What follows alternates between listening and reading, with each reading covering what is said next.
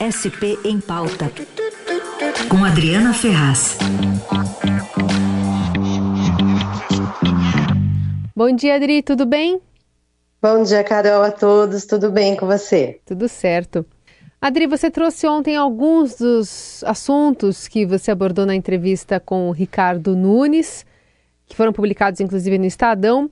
E um, uma, uma questão importante que tem é, sido alvo, inclusive, de muita reclamação de paulistanos nesse comecinho de ano, são os buracos que aparecem, vira e mexe nessa época do ano por conta das chuvas e tal, e a prefeitura normalmente acaba tentando preenchê-los ali, nem sempre com asfalto de boa qualidade, nem sempre da forma que precisaria.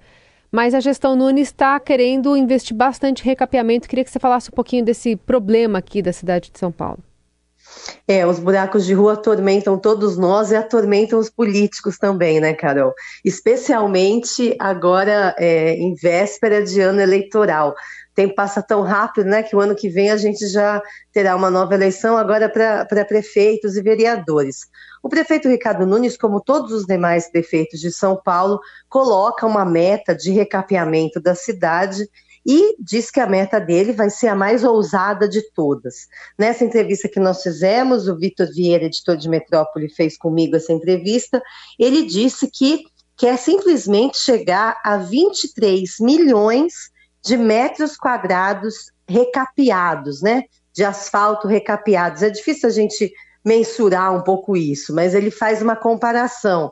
Por exemplo, diz que as gestões João Dória e Bruno Covas, da qual ele fez parte, ele era vice do Covas, né? Que essas duas gestões fizeram 9 milhões de metros quadrados recapeados.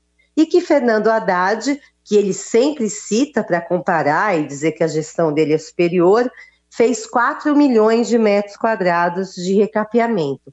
Ele promete simplesmente 23 milhões, é muito mais do que tudo que a gente já viu.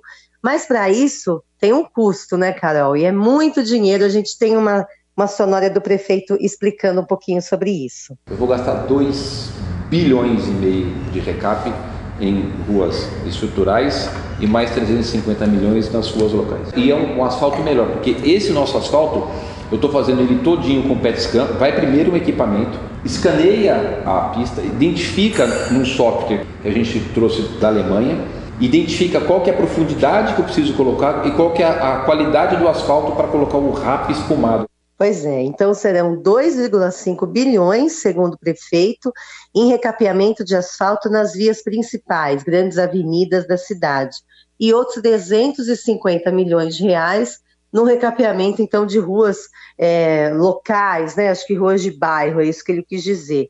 Então, quer dizer, são 2 bilhões 850 milhões em recapeamento até o final do ano que vem, essa é a promessa dele, atingindo então 23 milhões de metros quadrados.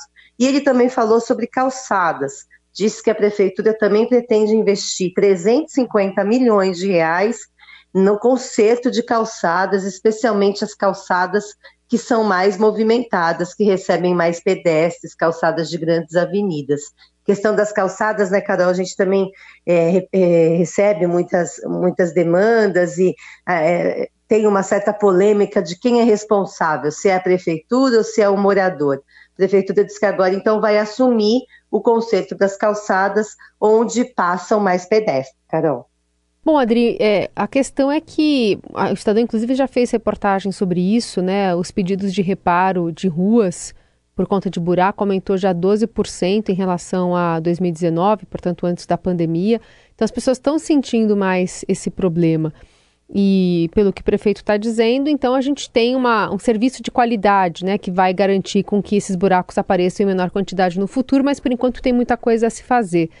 É, e a prefeitura sempre é alvo de reclamações, né? Quando você vai lá e passa num buraco, teu carro sofre alguma avaria, você tem que arcar com esse esse ônus, né? Enfim, a cidade Sim. é realmente muito grande, mas esses buracos, na verdade, precisaria se aprimorar esse, esse serviço de monitoramento, né? Um buraco não aparece de um dia para o outro. Não, e, e, a qualidade do asfalto, né? É, é, essa é uma questão também que envolve várias gestões. A gente já ouviu muito prefeito prometer que o asfalto vai ser de melhor qualidade, para que menos buracos apareçam, né? Agora, a gestão atual diz que tem uma tecnologia que importou da Alemanha, e, eu não sei se os ouvintes perceberam, ele fala em PET scan. Uhum. É um aparelho que se leva, então, vai se fazer um recapeamento de asfalto. Esse aparelho vai, faz uma medição, como se fizesse um exame ali do asfalto atual, para então poder é, passar a informação de quantos centímetros de camada nova de asfalto é preciso para que aquela via fique com, com uma qualidade de recapeamento, né? Então diz que esse equipamento melhora a qualidade do asfalto e também com isso pode se economizar recursos, né? Não colocar uma massa asfáltica acima da necessária, né? E, e, a gente percebe que, eu tenho percebido na cidade, além dos buracos, agora a gente percebe que em alguns lugares que o buraco foi é, consertado, o asfalto fica para cima. Não sei se você já reparou isso um pouquinho. Parece Punha mais, porque um daqui tipo a pouco vai gastar e nivela sozinho, quase, né? Pois é, então quer dizer, antes você tinha um buraco que era ruim, agora você tem uma lombadinha também, é. onde você não, não espera por ela, né? É. Então diz ele, diz agora o prefeito Ricardo Nunes, que esse equipamento vai dar um nivelamento melhor ao asfalto, vamos dizer assim, eu sou leiga nisso, mas pelo que ele explicou, é isso que dá para entender, né? Uhum. E a questão das calçadas, então, também é muito importante, porque não é só, a gente não se preocupa só com o carro, né? Mas muito mais com o pedestre que pode sofrer um acidente, pode torcer o pé, ou sei lá, até, até uma queda, né? Em buracos de calçada. Agora, isso é de grande valor para todo político, né, Carol? Impressionante como a é. gente vê uma preocupação com a questão do asfalto, principalmente quando está chegando aí uma eleição.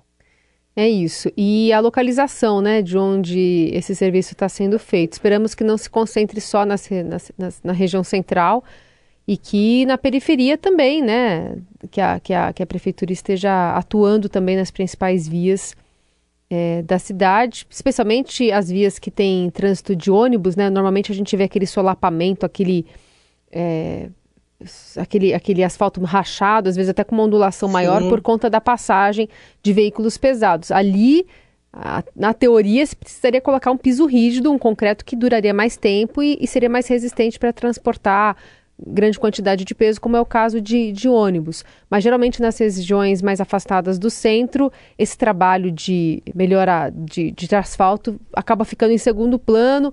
Não sei se eleitoralmente também é, é um tiro no pé, né? Fazer esse tipo de, de preferência. Pois é, e, e, às vezes é onde mais precisa, né? Porque as grandes avenidas, a Marginal, por exemplo, claro que é, um, é uma vitrine, né? para qualquer gestão, Avenida 23 de Maio, a Faria Lima, grandes avenidas assim. Mas é, essa gestão especificamente vai precisar dos votos dos mais pobres para se reeleger, né? Como todas as gestões precisam. E aí tem que atender mesmo essa população que percebe a diferença, né, Carol? A, a pessoa, o cidadão, vem lá da Zona Leste de ônibus e vai percebendo a diferença, não só na questão do asfalto, mas na zeladoria da cidade, né? Sim. Que é um outro ponto também muito importante para qualquer prefeito, porque envolve diretamente a sua aprovação junto à população, uhum. e a, esse, esse cidadão então percebe realmente se há uma diferença entre áreas mais ricas e áreas mais pobres. A promessa é que não, a promessa é que o recapeamento vai atingir toda a cidade, a gente vai começar a acompanhar. O prefeito também justificou que esses buracos todos que a gente está percebendo são resultado de um atraso no início desse trabalho de recapeamento em função do Tribunal de Contas do município, que então segurou o edital lançado para troca de asfalto lá em setembro, outubro do ano passado, do ano passado não, perdão, de 2021, hum. segurou até julho de 2022. Então ele disse que no mínimo aí é, oito meses de atraso no serviço em função do TCM, que mais uma vez é criticado por um prefeito por segurar editais aqui na cidade. Isso vale uma próxima coluna, Carol. Só para terminar, Adri, ele mencionou alguma coisa em relação a ciclovias, que seja pela reforma de algumas ou instalação de novas? Nada além do plano diretor, não tá. tem uma, uma promessa nova, não. A gente falou mais de ciclovias quando a gente falou do Minhocão, esse hum. projeto polêmico de se fazer um túnel debaixo do Minhocão para poder transformar um Minhocão no parque. Aí ele comentou que teria que trocar a ciclovia. Mas acho que em relação a isso, segue o plano de metas dele, que é aumentar mesmo o número de ciclovias, algumas novas estão sendo instaladas, mas não com um grande destaque. Também não deu tempo, viu, gente? Porque essas entrevistas a gente tem o tempo contado, né? E então, quanta coisa para falar, os né? temas. É. é. Sim. Muito bem. Adriana Ferraz volta na quinta-feira, ou antes, dependendo da pauta, aqui no Jornal Eldorado. Obrigada, viu, Adri? Um beijo. Obrigada, beijo.